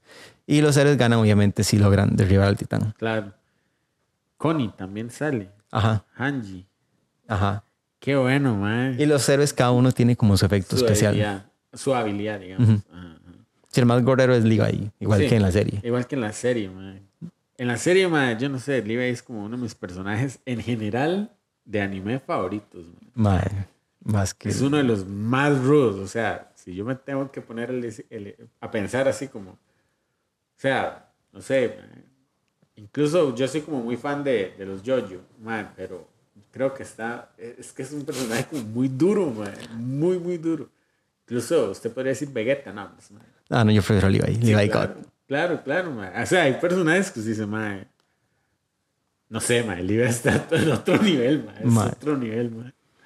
Sí, Ok, sí, entonces está- concuerdo. Está este Attack on Titan. Este es como uno con, o sea, titán contra héroes. Ajá. O sea, se requiere que dos o tres mínimo. Se puede jugar con dos, pero si se juega con dos, la persona que usa los héroes tiene que usar dos héroes al mismo Ajá. tiempo. Ok. Entonces, digamos que el, el número mínimo ideal, yo pensaría que es tres. Mm, pero el juego, si no me equivoco, es hasta 5. Yo diría que el número ideal para jugar el juego son 5. Ajá. Porque, como les decía, los, los dados que, tienen, que sacan cara de titán se le dan al titán. Entonces, entre más personas hay, hay más caras que van a dar al titán, a manos del titán. Y entonces el juego se vuelve más más- interesante ajá, porque más el titán. equiparado. Exactamente. Y el titán puede hacer más cosas. Y digamos, aquí veo como que las cartas dicen voraz, destructor, básico. Eso es como de, del titán. Ajá, son, es porque usted puede usar diferentes tipos de titán. Entonces, según la carta que usted escoja, el titán va a tener diferentes habilidades. Mm, qué loco, man. Pero no sale, o sea, no es como que sale, qué sé yo, el, el titán acorazado o el titán bestia. No, esta es, es solo Dynafritz. Ajá. Sí, le- Y, le- y no es que se usan las habilidades de esos titanes en el juego. No. No, no, no. No, no. O sea, de hecho, el juego podría, podrían hacer como otra, otra versión, ya un Ajá. toque más interesante con esas. Con esas habilidades en Ajá. específico. Sí, sí, sí. No, no- no es como el mejor juego, pero a mí me entretiene. Sí, sí, se oye. Ma, y es una super serie. Ma, y este Wingspan. Wingspan es un juego para ornitólogos. Ma, es súper lindo porque eh, se trata de, de usted, en un tablero usted tiene que ir poniendo aves, eh, tiene que ir eh, incluso que, eh, alimentándolas, eh, poniéndoles huevos. Y yo les decía que, no sé si puede alcanzarme ahí la, la torrecita. A, a mí, di, es- es- estos detalles, por más simplones o, o innecesarios que le parezcan a algunos, a mí me encantan estos detalles que, como el juego es de, de pajaritos, entonces di, tiene una torre de dados que es un- un- una pajarera. Entonces di, usted tira aquí los dados. Ma, eso está. Es que bonito, ma, sí. Es, es, es un detallete que a mí me gusta. Y los dados lo que traen son como alimentos de, Son como de madera. Sí, sí, la calidad es buenísima. Sí, sí. Sí, son, son dados de madera, de hecho. Sí, sí, ma, muy bonitos, ¿eh? Sí, es es súper lindo. Y las ilustraciones que tiene de las aves son lindísimas. Ajá. Si tiene, una- diga, como ven ustedes la caja del juego, así son las cartas, como, como si hubieran sido pintadas Como- a mano, ajá. lindísimas. Y eh, de cada ave tiene incluso habilidades. Este también es un poco eh, engine building porque según usted vaya poniendo aves, cada vez puede ir haciendo mejores acciones. Ok. Y, y como así como dato curioso, Sorry. abajo de cada carta de ave trae eh, información so- Del- de, de la ave, de la- del ave en la vida real. Ajá. Dice que es un juego competitivo de producción y coleccionismo de aves. Mae, sí, las imágenes se ven sumamente bonitas. Es súper lindo. Ok. Y es y es súper bueno, es de mis juegos favoritos. Ajá. Ok. Sí. Y, y bueno, tenemos este Blood Rage, que es el que estaban viendo aquí, que este es de mitología nórdica. Entonces, básicamente es- este juego trata de que estamos ya eh, iniciando el Ragnarok. Ok. se va a acabar, el mundo vikingo. Entonces, por eso de aquí tiene las zonas, trae Mannheim, Jotunheim, eh, Alfheim, eh, Yggdrasil, el árbol de la vida. Entonces, se trata como, de, eh, usted tiene para ir a hacer puntos, tiene que di, apoderarse de ciertos tesoros que van a estar aquí en las diferentes áreas, o tiene que ir conquistando ciertas regiones con facciones vikingas. Las facciones, bueno, no, no las saqué, pero dice tiene su, su grupo de vikingos. Ajá. Y, eh, y con las cartas usted di, ah, en- entabla batallas con los demás. Tienen diferentes poderes las, tablas, las, las cartas, por decirlo así. Incluso hay cartas que le permiten invocar estas, a estos eh, monstruos mitológicos que también tienen sus habilidades, son correrísimos. Y, em, y al final es eso, ir haciendo puntos antes de que se acabe, an- antes de que suceda por completo el Ragnarok, porque de hecho cada ronda se va a ir destruyendo una zona. De verdad. Entonces esa zona ya no se puede usar más. O sea, es como rápido este juego, más o menos. Más o menos porque se juega, digamos, la explicación, o sea, no, no es, no es un juego súper denso, pero sí tiene su explicación, tiene sus reglas y se juega, sin mal no recuerdo, durante tres rondas. Entonces, di cada ronda in- implica cierta cantidad de batallas, cierta cantidad de movimientos y después volver a empezar otra ronda y así. Ok. Pero sí, no es, no es tan largo, tal vez una hora y media. ¿Para cuántos jugadores? Eh, el juego base es de 2 a 4 jugadores. Pero em, yo, yo compré una expansión. Entonces, en este momento el mío se puede jugar hasta para cinco jugadores. Ok. ¿Y es otro tablero? No, es el mismo tablero, nada más lo que incluye es otra facción y más cartas. Oh, ok, ok, ok, ok. Ah, está muy bonito y digamos, parte de lo que a mí me llama la atención de todo esto son como los detalles en, bien, todo, en las cajas, en la presentación, en las figuras, en los dados, en las cosas que uno tiene que construir para dar la ambientación al juego. Ajá. Sí, es, estas figuras, di, por eso es que algunos juegos son un toque cariñosos, pero es que cuando uno ve el detalle de las figuras, y hay gente que las pinta. Sí, me imagino que esto está como para pintar. Sí, yo es que no me animo, pero di, incluso hay gente que, di, que usted le paga y se las pintan y las dejan chivísimas. Sí, sí, pero me recuerda algún momento eh, mi buen amigo Gabriel Cuevas, un saludo si me está escuchando, que, que el, el papá me parece que tenía o era, era un poco dedicado a figuras o, o modelos a escala. Entonces, y usted consigue pinturas y consigue, o sea, pero pintar esto, uy, madre, pintar esto, o sea, como, uy, madre, se quebró, varas. Son varas. No, no, yo sé. Mae, este, pintar esto y que quede chido, es que hay unos más tremendamente artistas. Sí, sí, sí. Los, o sea, yo seguro lo dejaría ahí de un color todo chambón. Sí, por- sí, mae, yo también. Yo ni me atrevería a tocar esa vara. O sea, con pintura. Sí, no, no, no, Ay, pero hay sí. gente que las deja increíbles. Sí. Y este no es con dados. No. Este, digamos que hay cierto azar, digo lo mismo, o sea, depende de las cartas que le salgan, pero al final usted siempre tiene el chance de hacer una estrategia. Ok. Entonces, si esto es manazo limpio, pero tiene que planear su- sus estrategias. Ok. Ok, ok. ¿Qué más? ¿Qué más nos trae David? ¿Qué más? En, en términos de juegos es esto, tal vez ahora que, que me está acordando, eh, que, que mencionamos la cantidad de jugadores, algo que, que a mí me parece muy curioso de este mundo, ah, bueno, de hecho Winspan es uno de esos, hay juegos que se pueden jugar solos, Solos. o sea, que tienen la opción de jugar en, en solitario. Ajá. Entonces usted juega como contra el juego, valga la redundancia. tuanis. Sí, es, es Tuanis, pero vieras que a mí me da pereza. Me Sí, me imagino. Ahí es donde le doy el punto a los videojuegos. Si yo estoy solo, yo prefiero ponerme a jugar un videojuego legalmente yo que sacar un juego de mesa, armarlo y todo para jugar yo solo. Mm. Pero, pero a mí me parece muy curioso que, que, di, que es- porque sobre todo ahora se, se está implementando mucho eso, que usted pueda jugar contra el juego y hay gente que lo disfruta un montón, probablemente muy chiva, pero di, a mí me- legalmente me da pereza. Y es que también una de las cosas que queríamos hacer con el episodio era como contrastar un poco los videojuegos con los juegos de mesa. Ajá, ajá, ajá. Te- ajá. Adelante, No, caballero. no, no. Este, y teniendo la oportunidad de, de jugar Wildlands, yo creo que ahora sí podríamos, o sea, ahora lo hablamos un poquito, pero de, podríamos seguir la conversación acá. O sea, parte de lo que mencionamos incluso, creo que el- a- fuera de- del juego fue como que todavía cuando usted compra esto, ¿verdad? Digamos, eh, un juego ahora que viene Zelda cuesta 70 dólares. Un juego de estos perfectamente puede costar 70 dólares. Ajá. O incluso tal vez un poquito más. Pero es que ma, usted se está llevando como esa misma impresión que, que hemos hablado, como el plastiquito de los, de los libretos. Ahora usted cuando abrió Wildlands eh, tenía como un libro, ¿verdad? Este, hablaba un poco de cada personaje, de las reglas. O sea, un tablero, el tablero es lindo, bien hecho. O sea, da como una sensación distinta a nada más el juego. Usted siente como que si usted está pagando por algo físico. Digamos, cuando yo he pagado versiones físicas, por ejemplo, ahí yo en los juegos de, de Switch, como los comparto con mis hermanos, entonces tenemos sus versiones. Sorry, No, tranqui, tranqui. Eh, ahora me estoy pateando yo.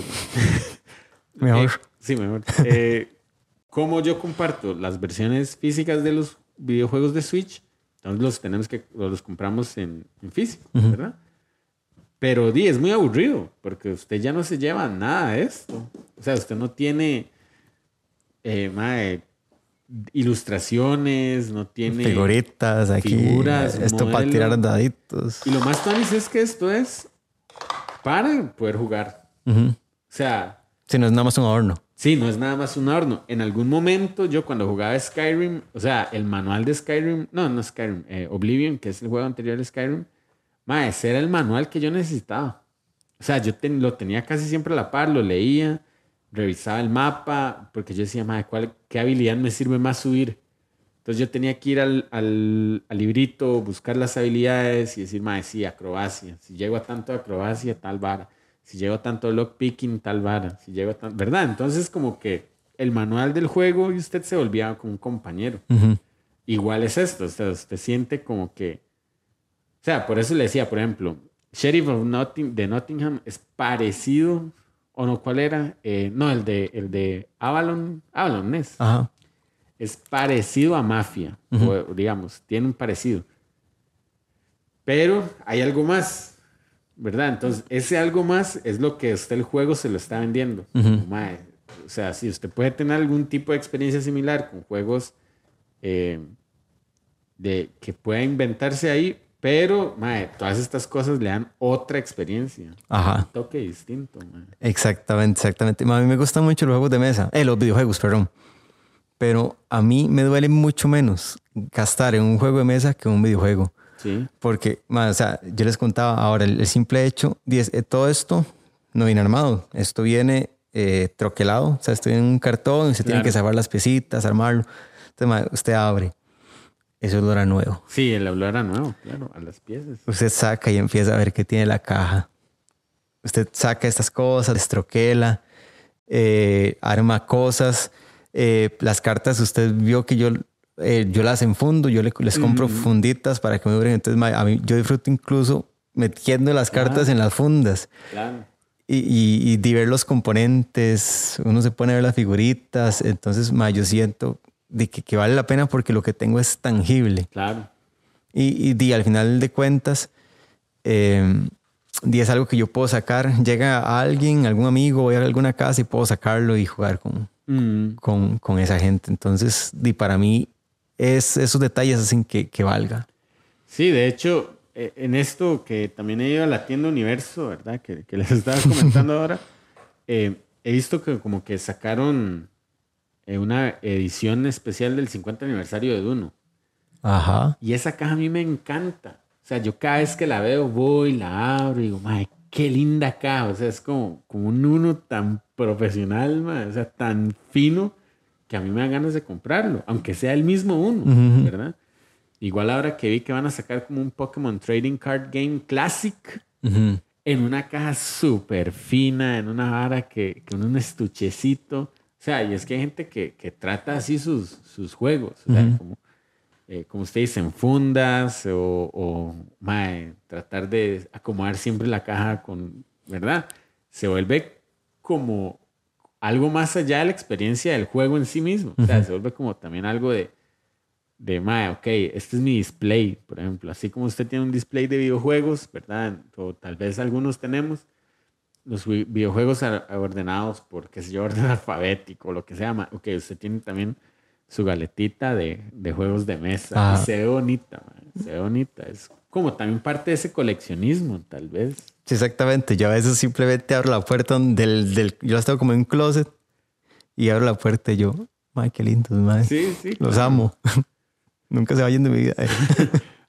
y ahora, tal vez a mí lo que me detiene un poco es tal vez el tema, como usted dice, en algunos juegos hay que conseguir gente. Como yo le decía, madre. O sea, yo con ese club, o sea, yo tuve que conseguir gente y rogarles que jugáramos club porque es como rogarle a alguien que juegue Monopoly.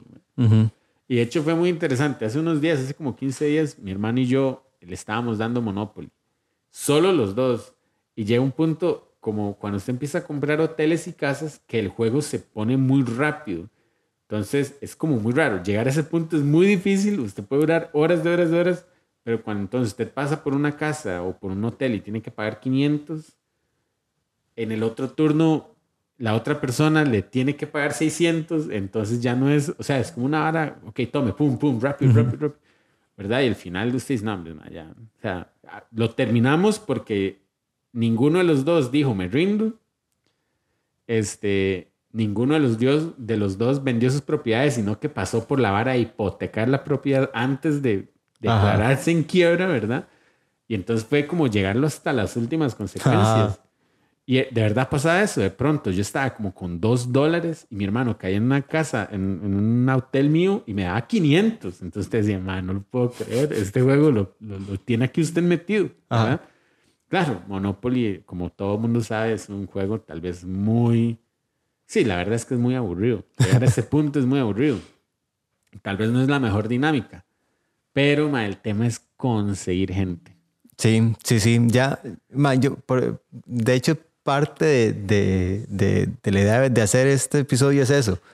Es que yo siento que, que a veces de la gente le da pereza porque piensa eso. Ay, que Monopoly, que voy a, voy a durar un montón, Sí, que al rato sí, es lo sí. mismo. Pero de ahí todo un mundo Ah, más sí. amplio de dinámicas. Hay juegos que son más rápidos, incluso si, si usted no quiere durar horas jugando, hay juegos que se juegan en, en media hora, reglas sencillitas.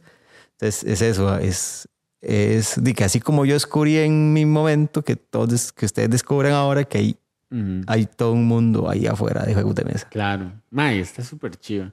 No sé si tiene algo más. Sí, sí, de hecho, bueno, no sé si, si ya nos alargamos mucho, pero de hecho hay un subtema ahí que quería mencionar, Ok. que es que, eh, bueno, hay juegos de mesa que se adaptan a videojuegos y videojuegos que se adaptan a juegos de mesa. Ok. Voy a tratar de hacer como un repaso un poco más rápido. Pero sí me gustaría mencionar, yo siento que es más fácil adaptar un juego de mesa a videojuegos. Sí. Porque de, al final de cuentas usted lo que hace es como digitalizar la mecánica. Sí, lo hace ahí como un poquito más bonito, que los bichos se muevan. De hecho, este, eh, el, este Onitama está, está para celular. Ah, ok. Onitama para celular. Ok. Ya Ajá. saben, hay que ir a buscarlo. Sí, sí, y es...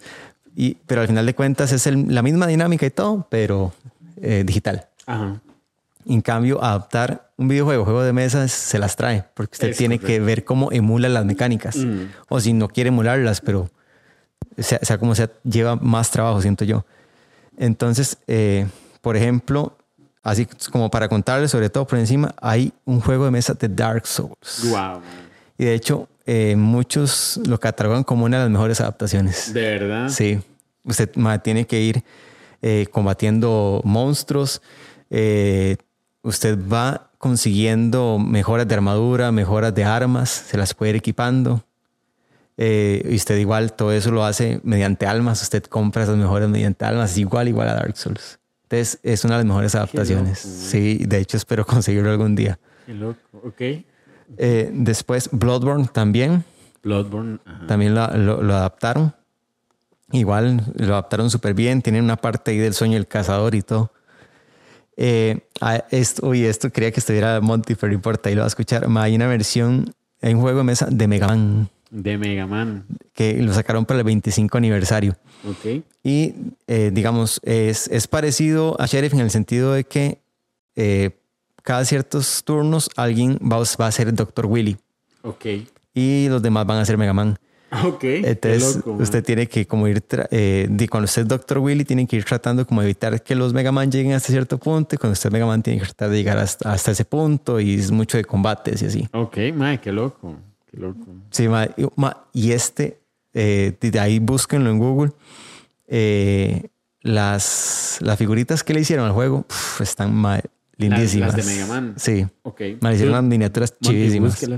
Nos sí. las enseño. Dirás que tú, Anis. Eh, hay un juego de This War of Mine Ajá. que es eh, igual, usted tiene que ir tomando decisiones, tratando de sobrevivir. Eh, que si no me equivoco, eso era como un juego que, que era un, un posguerra Ajá. o, o entreguerra, más o menos. Pero sí es un juego de mesa, pero que adapta la, la temática muy bien, entonces es súper crudo. Hay que tomar decisiones súper di- difíciles. Hay juegos de mesa basados en Age of Empires, en Warcraft y en Starcraft. Qué bueno Warcraft, man. Las, las, vieras que ese StarCraft lo vi yo, uy, madre, tengo que conseguirlo, pero creo que está solo en España. El de Age of, ese está muy tuanis. El de Age of Empires, la mecánica me parece. Usted tiene que ir igual recolectando cosas, irse Ah, armando su, civilización. Pero vieras que las miniaturas están un toque de guaysas. Ah, no También feas. Son como los soldaditos que usted compra ahí en, en el chiro. Sí, están de bien. Sí, están un toque guaysas. Eh, hay, un, hay un juego de Doom Ajá. que es asimétrico. Entonces hay, hay un jugador que va a usar a los demonios Y, y otro, no me acuerdo si era de uno a uno o, o si otros usan a los marines. Y entonces Qué usted va sacando hordas ahí de demonios y los otros van atacando y tratando de exterminar a los demonios. Qué loco. Eh, simil- asimétrico como el de Attack on Titan. Exactamente, exactamente. Eh, hay un juego Resident Evil, Ajá. entonces usted va como explorando el, el- los escenarios y va encontrando y lo que uno se encuentra en Resident, va encontrando balas, va encontrando medicinas. Qué loco, mae. Y, y le van saliendo zombies, ma, me parece algo muy chiva que, que vi. O sea, yo me tiré unos videos ahí como de las reglas. ma, que por ejemplo, si usted le dispara a un zombie, entonces los demás zombies se acercan cierta cantidad de casillas Uh, porque mae. escucharon el disparo. Ajá, ajá. Entonces tal vez usted ¿Y prefiere quién usa matar los zombies como el juego? el juego. El juego. Ajá. Ajá. Em, ¿Qué más? Hay, hay una versión eh, de Assassin's... de As- hay varios juegos de As- As- Assassin's Creed Assassin's Creed. Assassin's Creed. Eh, hay uno basado en Assassin's Creed Valhalla que se llama Orlok, Ajá. que es eh, como que se enfrenta a las criaturas con, con diferentes héroes, entre ellos obviamente eh, Kratos. Eh, no, no, perdón, estoy haciendo un revoltijo. No, ese Orlok es eh, God of War. God of War y si se enfrenta a diferentes criaturas y entre ellos usted puede usar a diferentes héroes, Kratos. Y igual usted tiene, las criaturas van apareciendo, usted tiene rango de ataque y entonces se puede usar diferentes cartas dependiendo de la distancia a la que esté de las criaturas. El Assassin's Creed, mira, se me olvidó verlo seguro, no me acuerdo de qué iba, pero hay una adaptación. Ok. Eh, ¿Qué más? Hay un juego de Fallout. Bueno, Fallout, claro. Usted tiene que ir completando misiones, revelando el tablero. Hay partes del tablero que son como radioactivas. De verdad. Sí, bueno, Sí, muy basado en Fallout. Ajá. Eh, hay un juego de Street Fighter. Entonces es muy tuanis porque usted tiene el tablero y usted puede como ir moviendo, tiene que acercarse al enemigo. Y las cartas tienen como ataques eh, genéricos, pero también tienen los ataques Especiales. especiales, Hadouken y todo. Qué loco. Y entonces usted tiene también un- una barra de vida Ajá. y una barra de energía. Ajá. Entonces, dependiendo del ataque que use, se le va a bajar la barra de energía. Y obviamente dice trata de vencer al, al enemigo, a- al rival. Y eso Ajá. es para dos personas. Uno, Para dos personas. Ok. Ma- Ok. Y las miniaturas de este juego, Street Fighter, ma, son brutales. Así, Ah. vieras que tuanis. Y son grandísimas. Yo creo que son incluso más grandes que estas. Fue. Sí, vieras que tuanis. Y, eh, ah, bueno, y como el último que quería mencionar es que eh, hay un juego de Skyrim. Hay un juego de Skyrim.